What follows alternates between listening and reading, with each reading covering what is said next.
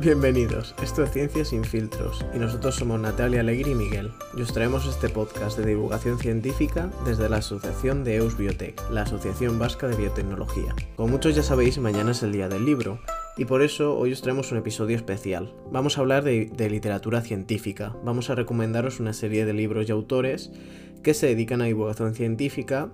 Bueno, para empezar vamos a hablar de uno de los principales divulgadores de este país, como es JM Mulet, Vamos a empezar hablando del libro que es La vida saludable, el cual usamos para el episodio de la fisioterapia con inspiración. Este autor tiene diferentes obras y en esta me gusta especialmente, ya que es un libro bastante ameno como suelen ser los suyos, pero es que además se divide por mitos.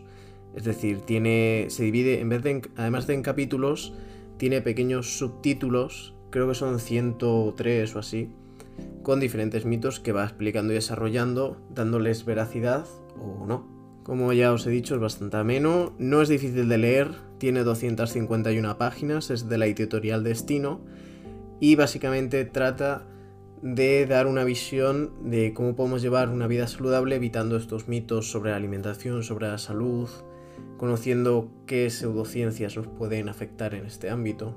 Yo lo recomiendo bastante y si os interesa y si os gusta podéis seguir leyendo más libros suyos. Por ejemplo, otro de ellos es Transgénicos sin Miedo, ¿no, Natalia? Sí, yo os venía a hablar del libro de Transgénicos sin Miedo de este mismo escritor, que es profesor en la Universidad Politécnica de Valencia. Os prometemos que este podcast no es una public pagada por él, básicamente porque no la necesita. Pero este es otro de sus libros y uno de los que a mí personalmente más me gusta, junto al que ha comentado Miguel.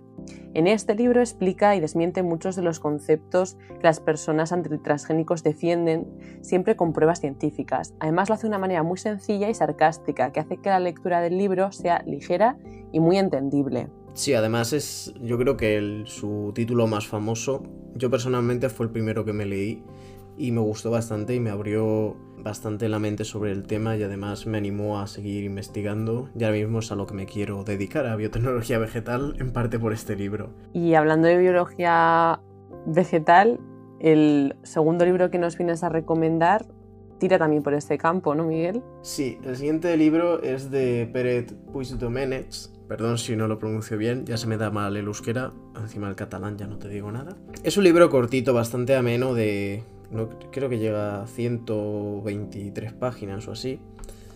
Y es, no es tanto divulgación, sino es más novelesco. En este libro se habla de una historia relacionada en el mundo científico y además de esto lo metemos en el tema de divulgación porque entre capítulo y capítulo vienen figuras bastante ilustrativas que nos explican temas como la secuenciación del ADN, las estructuras proteínas, lo cual ayuda a entender eh, más los capítulos. Es una lectura bastante ligera y muy recomendable, la verdad. Por último, para salir un poco de las recomendaciones en biología vegetal, os queremos recomendar el libro ¿Qué puede salir mal? de Sandra Ortobes Lara, conocida en YouTube como La hiperactina. Este es un libro que ofrece explicaciones sencillas de algunos de los procesos celulares como la apoptosis o los mecanismos de replicación y traducción del DNA y que poco a poco pasa a hablarte del efecto de las sustancias externas en tus sistemas corporales, de los fallos que estos pueden tener y un montón de cosas.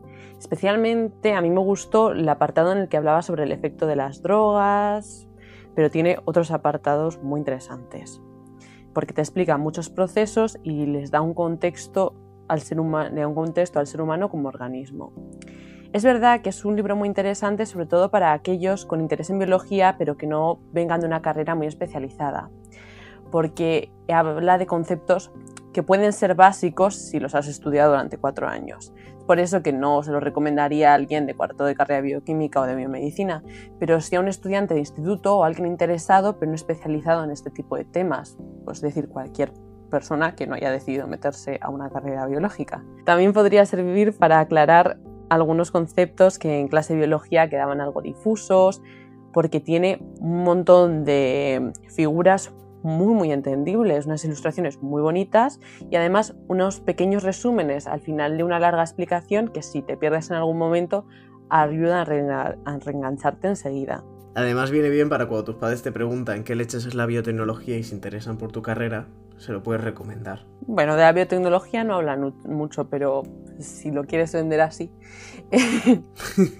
Por último, eh, os queríamos mencionar algunos libros que aún no nos hemos leído y que han salido este año, como son Eureka, 50 descubrimientos científicos que cambiaron el mundo, de Rocío Vidal, que es el segundo libro que publica la youtuber conocida como la gata de Schrödinger, y es un libro en el que hace un pequeño homenaje a la ciencia a través del tiempo y en el que explica estos distintos descubrimientos. Además, otro para recomendar es otro que ha sacado Mulet este año, el cual yo me estoy leyendo, se llama Ecologismo Real y básicamente habla de todo lo que la ciencia dice acerca de cómo conservar el planeta y de las mentiras que hay detrás de algunos grupos ecologistas. Me lo estoy leyendo, voy por la mitad, eh, no tengo demasiado tiempo para leer y lo compagino con varios libros, pero por ahora me está gustando bastante, es muy de su estilo, muy ameno. Personalmente el segundo capítulo me gustó bastante y aunque no lo he acabado, lo recomiendo bastante.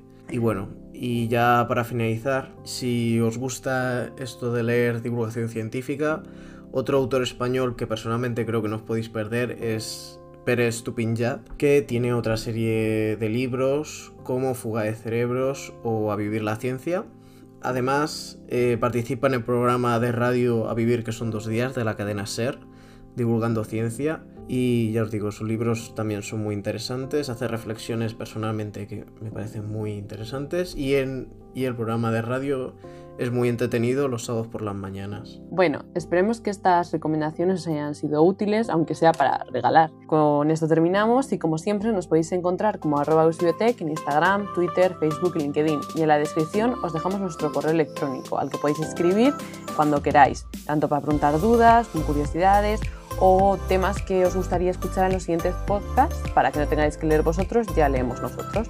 Es que ricasco, entzute agatik eta horrengo arte.